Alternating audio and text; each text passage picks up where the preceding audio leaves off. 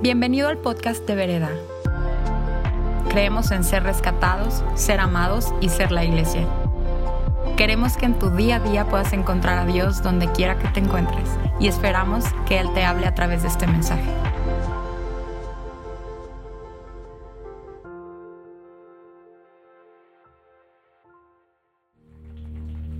Buenos días, ya pueden tomar sus lugares. Vamos a orar. Dios te damos gracias por tu presencia aquí y pedimos por más. Pedimos por más, oh Dios. Venimos con corazones muy expectantes, Señor, de lo que tú vas a hacer en nosotros y a través de nosotros, aquí y ahora. Señor, pedimos por los cielos abiertos, aquí y ahora. Pedimos por corazones y mentes abiertos a ti, Señor, y la convicción, abiertos a la convicción del Espíritu Santo, aquí y ahora, Señor.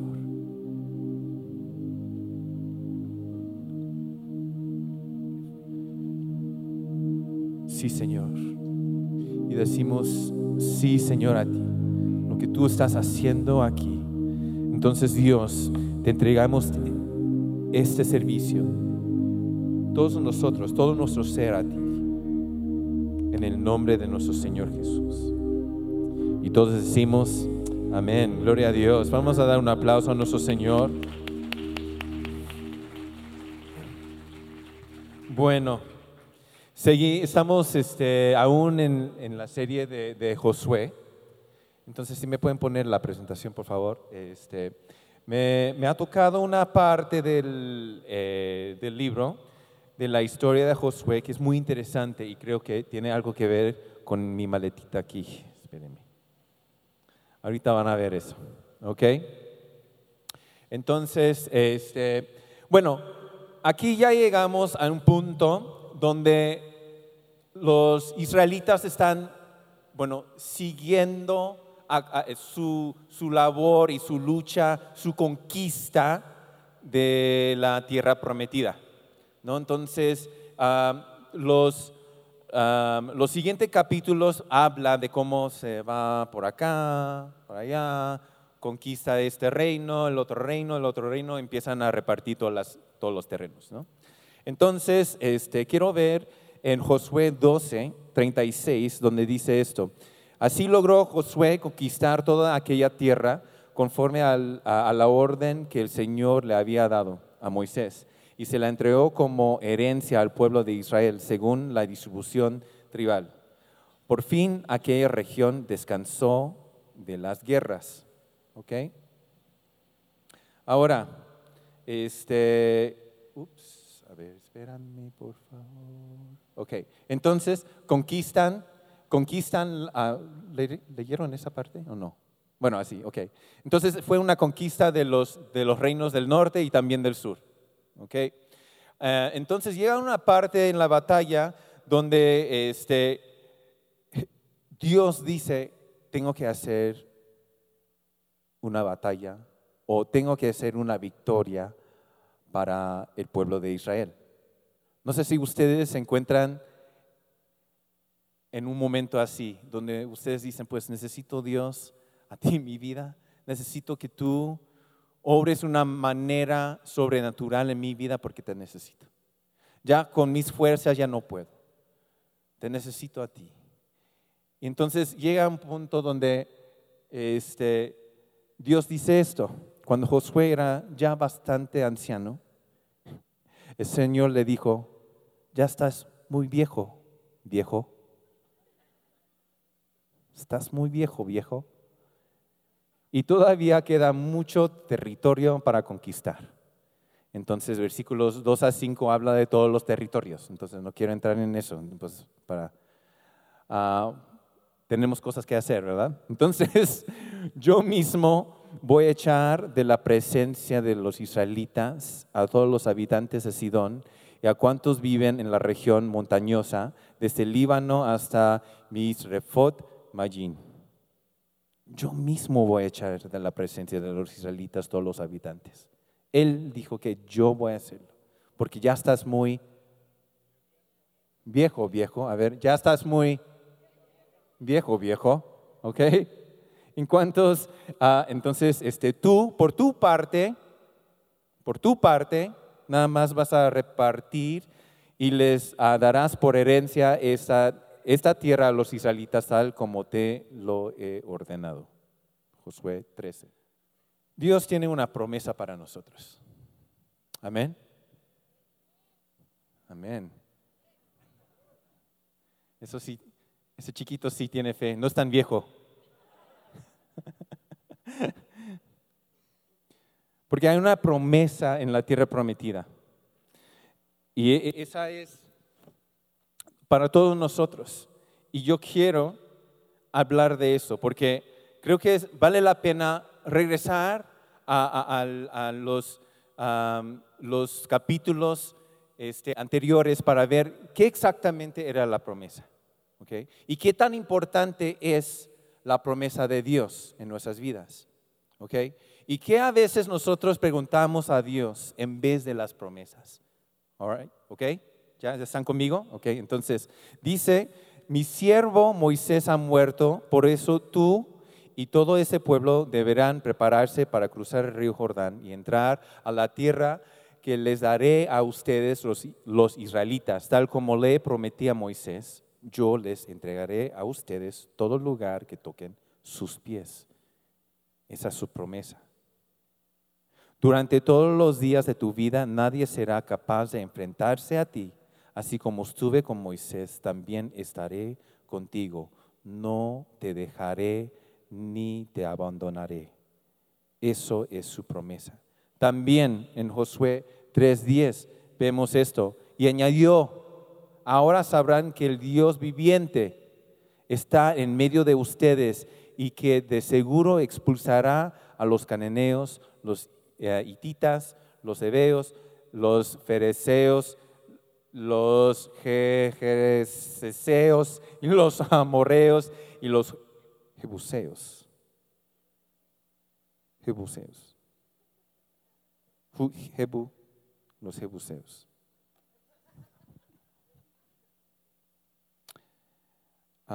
Es importante, vamos a este, notar em, esa promesa y cómo Dios cumple esa promesa.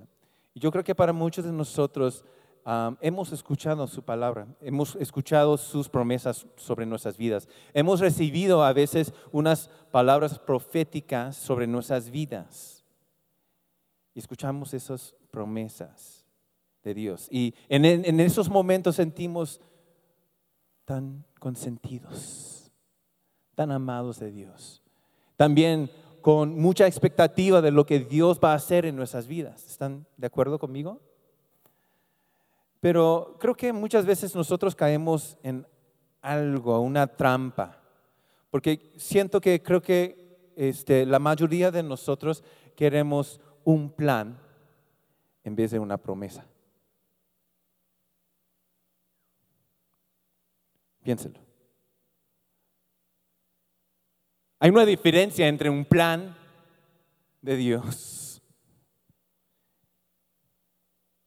y sus promesas sobre nuestras vidas. Si muchos de nosotros queremos ese plan, ¿quién, no quiere ese plan de Dios para sus vidas? A decir, ok Dios, necesito que tú me digas, ¿dónde voy a trabajar? Ahí voy, entonces voy a estudiar allí. ¿Y con quién me voy a casar? Necesito eh, eh, eh, esa, ese plan para mi vida. O necesito saber cómo, cómo Dios vas a hacer lo que, a, a cumplir tus promesas en mi vida. Y necesito saber el plan. ¿Quién de nosotros sí dice que sí? Sí, un plan de Dios sí suena para mí muy padre.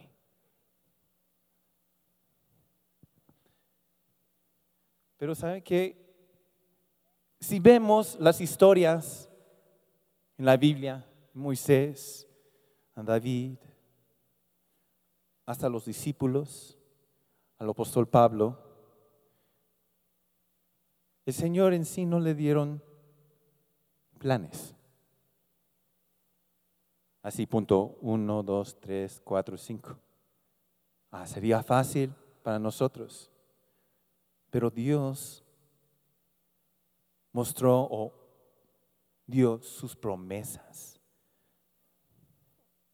Si para muchos de nosotros queremos un plan, pero Dios nos da sus promesas.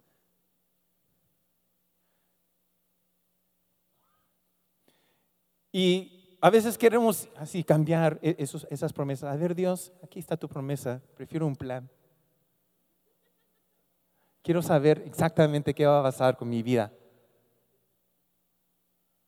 Pero Dios no es así. ¿Saben que hay, algo este, inherentemente este, débil ¿no? en un plan? Porque si algo pasa mal, ya valió. Ya valió, ya el plan ya no puede seguir. ¿No? Si, si estás en punto 2 y algo se atora, ya para el, el punto 3 no sigue. Pero ¿saben? que las promesas de Dios transciende todo eso. Promesas son, son muchísimo más grandes. A, ver, si lo puede entender así, por ejemplo, eh, en el momento que pedí la mano de Janis,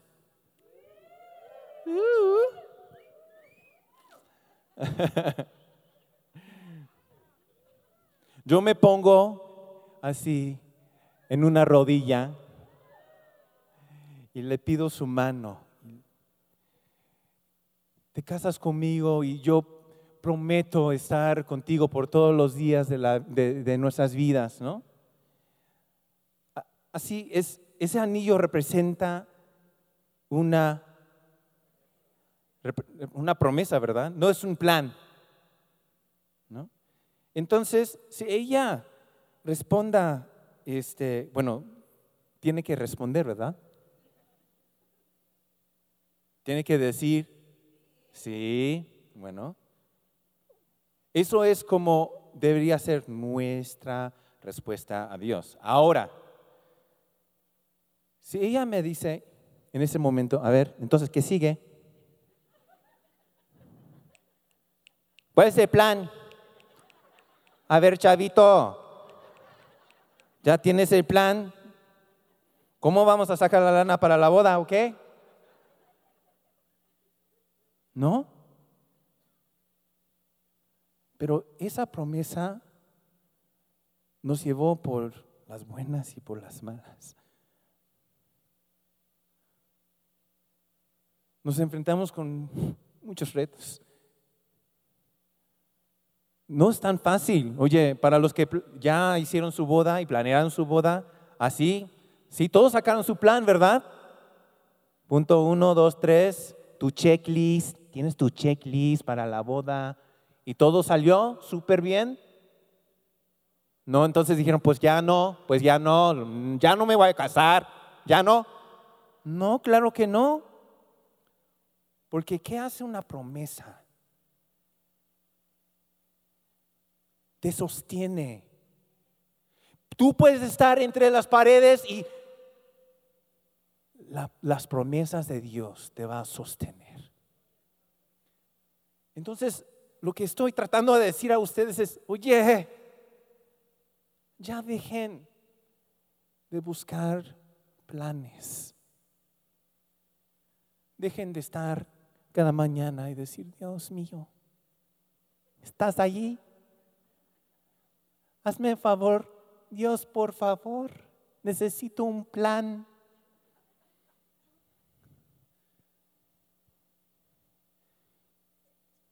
En vez de eso,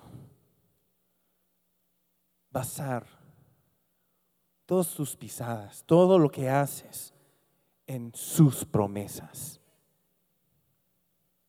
porque son más poderosas, te va a sostener. Ya podemos ir a la casa.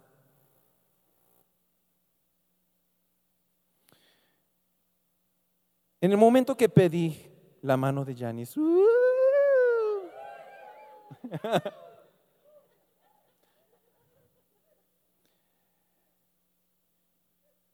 Esa promesa es una invitación a una relación.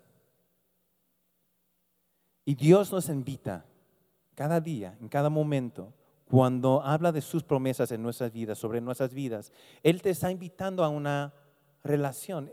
Entonces requiere tu involucramiento. Ay,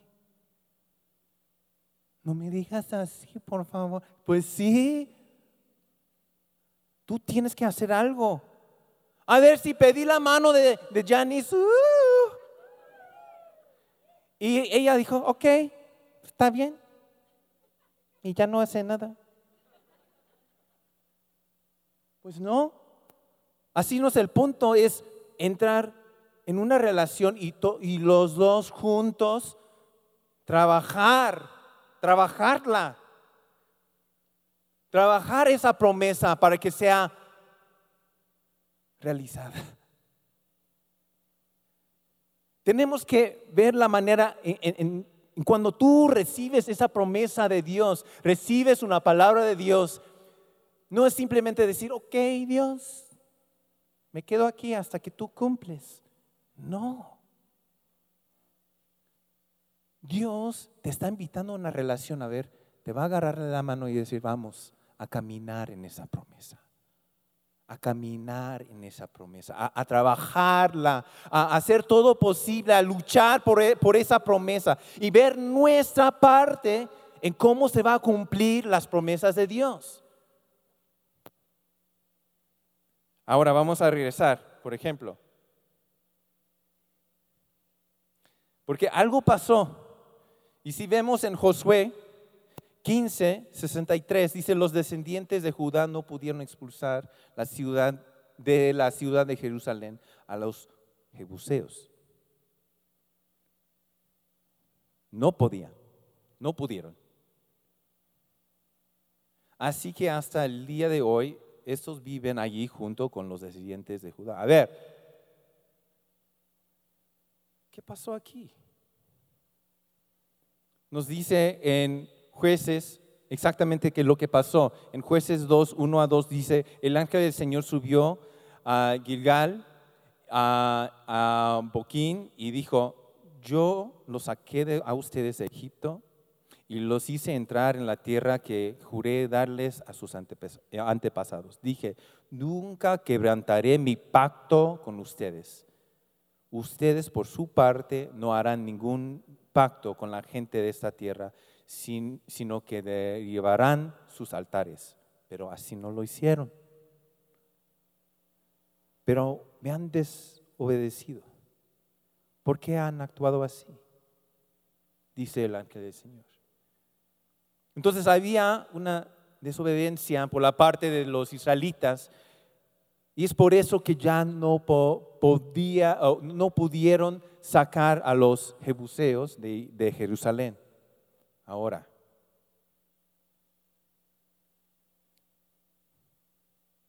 es, es, lo que pasa cuando nosotros no hacemos nuestra parte.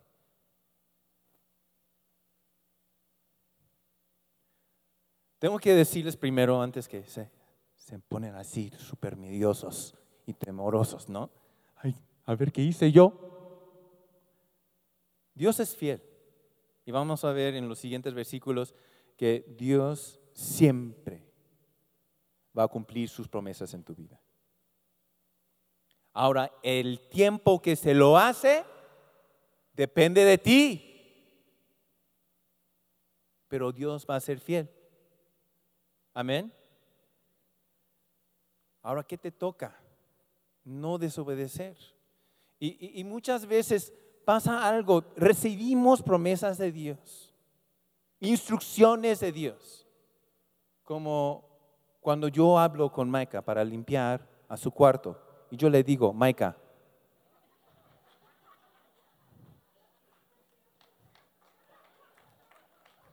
limpia tu cuarto. Papás, ¿pueden decir un amén? Amén. Se ve confundido Mike como no entiende lo que está pasando. Le digo, Maika, ¿qué tal si le digo a Maika, pues limpia tu cuarto? ¿Qué tal? Y muchas veces eso pasa con nosotros. Mire, lo que su reacción. Él dice, ¿sabes qué? Voy a abrir mi diario. Y voy a empezar a escribir cómo voy a limpiar mi cuarto. Voy a, voy a, imaginar cómo lo voy a hacer. Y, voy a llamar mis amigos, mis amiguitos, voy a llamarlos y vamos a este, hacer un estudio bíblico sobre cómo, cómo, cómo limpiar mi cuarto. Así tiene que hacer. ¿No? Y hace su propia playera. Hace su propia playera.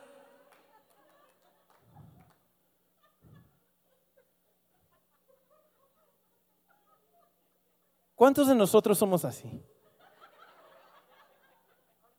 Recibimos una palabra de Dios, una promesa de Dios. Y dice, ay, pues no, me voy a escribir, me, voy a invitar a mis amigos y estudiar sobre eso. voy a hacer mi playera. Pero nunca caminamos en esa promesa. Yo, yo creo que muchos de nosotros nos equivocamos y estamos en un punto para ver cómo Dios va a mover y hacer victoria, traer victoria en nuestras vidas, pero nada más estamos así pendientes en lo que va a hacer Dios cuando nos toca hacer algo. Entonces el día de hoy los quiero invitar a empezar a caminar en la promesa. Dios siempre y siempre cumplirá sus promesas en nuestras vidas. Amén. Entonces, aquí van a ver, ah, no fue hasta el rey David, muchos años después, dice en segundo Samuel 5, 6 y 7, dice, el rey y sus soldados marcharon sobre Jerusalén para atacar a los benditos jebuseos que vivían allí. Los jebuseos eh, pensando que David no podría entrar en la ciudad, le dijeron a David, aquí no entrarás para ponerte ah, en, en retirada, no nos bastan los ciegos y los cojos. Pero David logró, David logró capturar la fortaleza de Sión, que ahora se llama la ciudad de David. Amén.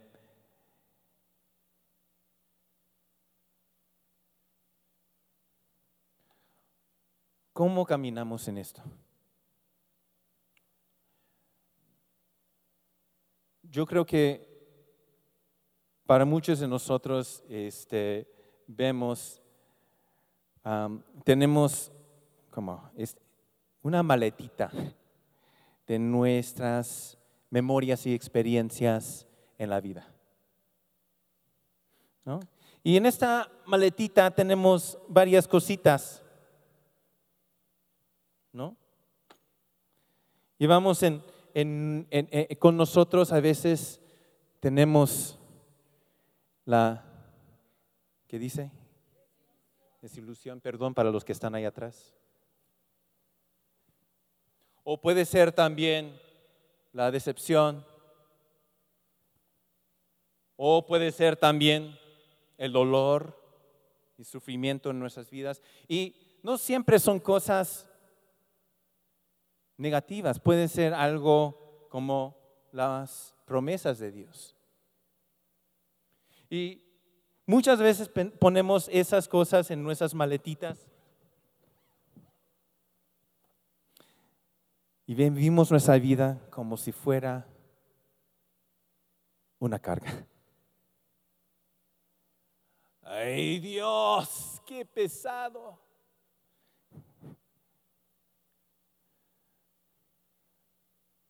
Creo que muchos de ustedes que llegaron aquí se sienten con una carga en la vida que es, ay, no puedo más con esta maleta. Ya no puedo cargar más. Y saben que esta misma cosa que llamamos maleta, tiene otro nombre, ¿verdad? ¿Cuál es el otro nombre? Equipaje. Sí, porque hay una diferencia entre maleta y equipaje. Muchos de nosotros tenemos una maleta y, vamos en la vida cargando cosas. Pero saben que cuando cambiamos nuestra mente y empezamos a entregar todas esas cosas al señorío de Dios, al señorío de Jesús en nuestras vidas. Estoy leyendo este libro que se llama este, The Cost of Discipleship o este, El costo del discipulado de Dietrich Bonhoeffer y habla Ah, y yo lo interpreté de esto. Y muchas veces pensamos que tener la libertad en nuestras vidas o victoria en nuestras vidas significa que solamente voy a desatarme de algunas cadenas de, pecado en mi vida, de ciertas adicciones y ciertas actitudes y comportamientos en mi vida, pero no es simplemente desatarte de estas cosas. ¿Ok? me desato y estoy libre. Y voy caminando, corriendo en un mundo de caos. Y eso no es la libertad verdadera.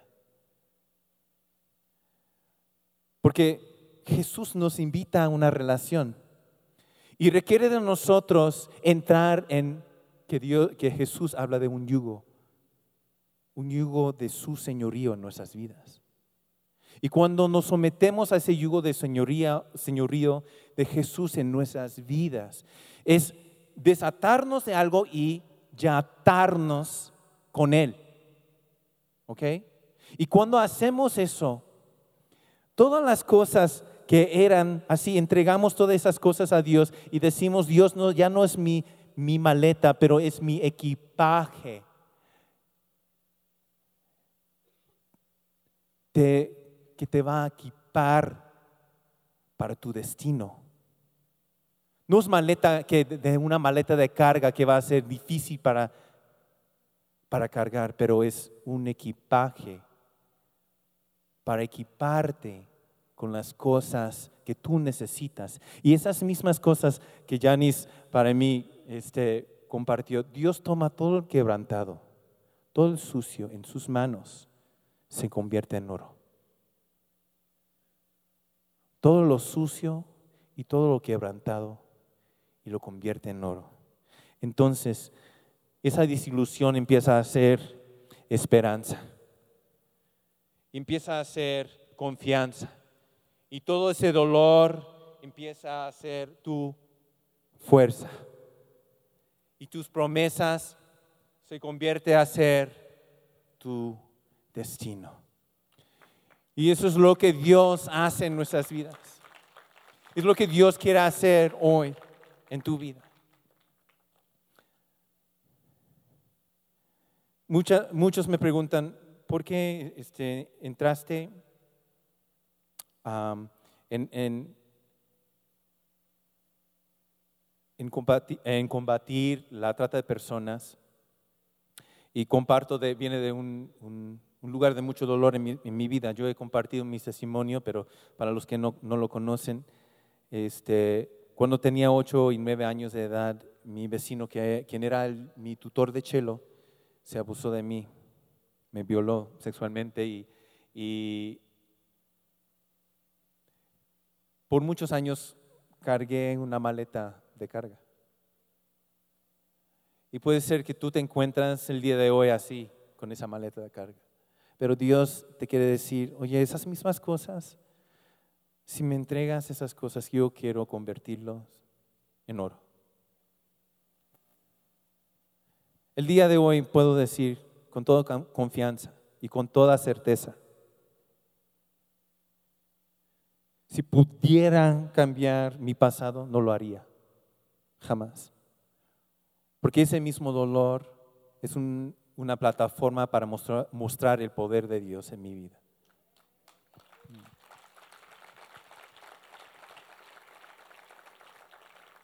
Eso es el secreto del señorío. Cuando entregamos esas cosas a Dios, todo lo que tú pensabas que era lo sucio, ya lo querías así, esconder. Dios dice, a ver, te voy a convertir toda esa maleta de carga que sea un equipaje para equiparte, para, para que tú puedas llegar a tu destino. Eso es nuestro Dios. Entonces, quiero tener un tiempo este, extendido de, responder. Entonces voy a invitar al equipo de, de, de alabanza aquí. Y si se pueden ponerse de pie, por favor. Y si eres tú una persona que ha llegado aquí con una maleta y tú quieres convertirlo o cambiarlo por un equipaje, te invito a responder. También quiero invitar el equipo de profecía, si pueden pasar aquí enfrente. Si tú necesitas escuchar una promesa de Dios sobre tu vida, este, si pueden pasar aquí todos, pueden pasar ustedes para recibir una palabra de Dios para tu vida. Y va a ser breve, va a ser este, las palabras exactas que tú tienes que escuchar. Mientras estamos orando, también pedí al equipo de danza profética para pasar y bailar aquí, para crear un ambiente profética, para crear un ambiente de su presencia aquí. Entonces no se espanten por las banderas. Están, cuando lo hacen, están orando por ustedes. ¿Ok? Entonces si pueden cerrar sus ojos.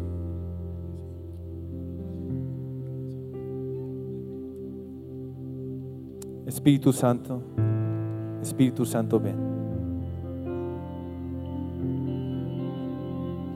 Ven Espíritu Santo, ven. Ven aquí, ahora.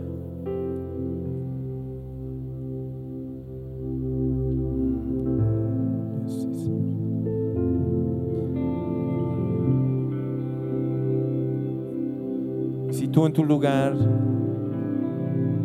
quieres entregar lo quebrantado, lo sucio.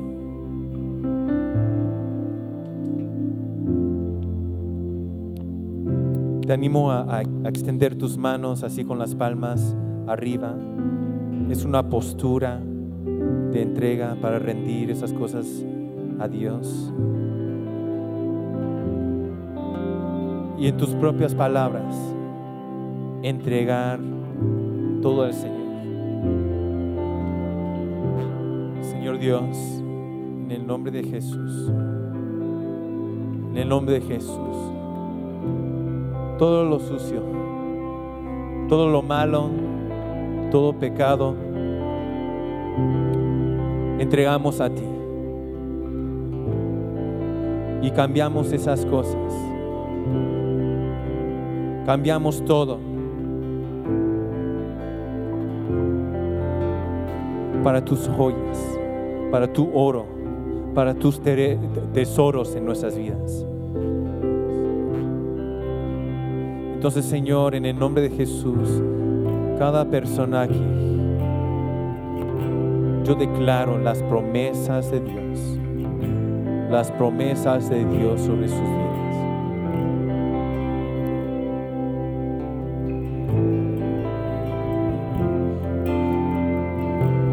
Yo digo a cada persona aquí, en el nombre de Jesús, que tenga un corazón expectante, una fe expectante de, Dios moviendo de maneras sobrenaturales. A, ver sus milagros y sus prodigios, a ver la mano de Dios obrando en sus vidas. Señor, yo declaro eso en el nombre de Jesús.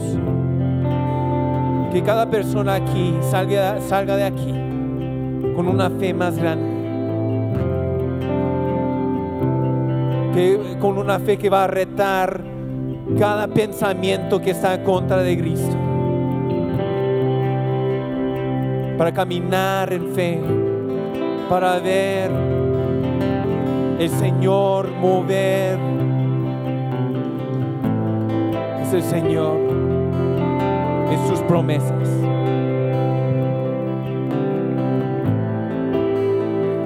Y si tú eres una persona aquí que has llegado con una intención de tener o sacar un plan con Dios y quieres decir, Dios, ya no quiero plan, prefiero tus promesas, prefiero tus promesas. Y si eres tú esa persona, también quiero orar por ustedes, Señor Dios, en el nombre de Jesús. Perdónanos, Señor, por tratar, por tratar de tener un plan o sacar un plan contigo, Dios. Y yo declaro las promesas de Dios, esas promesas que están siendo compartidas en ese momento. Que, sean, que se van a ser hechas en palabras vivas, que va a cambiar la historia, que va a cambiar nuestras historias, que va a cambiar todo dolor para que sea nuestras fuerzas. En el nombre de Jesús. En el nombre de Jesús. Eso declaramos aquí.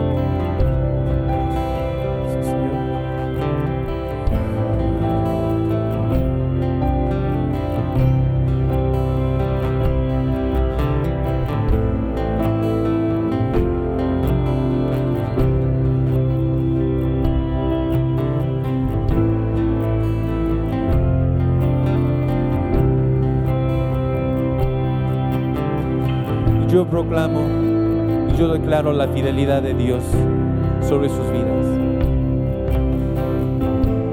Si tú te digas el día de hoy sin esperanza, yo declaro esa esperanza sobre tu vida. Y yo los digo, Dios es fiel. Dios es fiel. Dios va a estar contigo en las buenas y en las malas. Dios va a estar contigo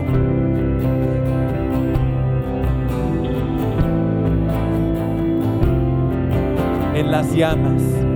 Él va a estar contigo y te va a sacar de cualquier situación, cualquier circunstancia, porque Dios es fiel. Entonces declaro la fidelidad de Dios, de la certeza y la fe y la confianza en la fidelidad de Dios en nuestras vidas. El Señor, nuestra Abba Padre, nuestro Abba Padre, yo declaro, Señor, que creas más confianza, más fe en nosotros, en tu fidelidad y que sigues siendo fiel y siempre vas a ser fiel en nuestras vidas. Declaro esa fidelidad sobre cada persona aquí en el nombre de nuestro Señor Jesús y todos decimos amén y amén. Esperamos que este mensaje haya aportado mucho a tu vida. Puedes buscarnos en redes sociales como vereda.mx. Gracias por escuchar y te esperamos en nuestros servicios del domingo.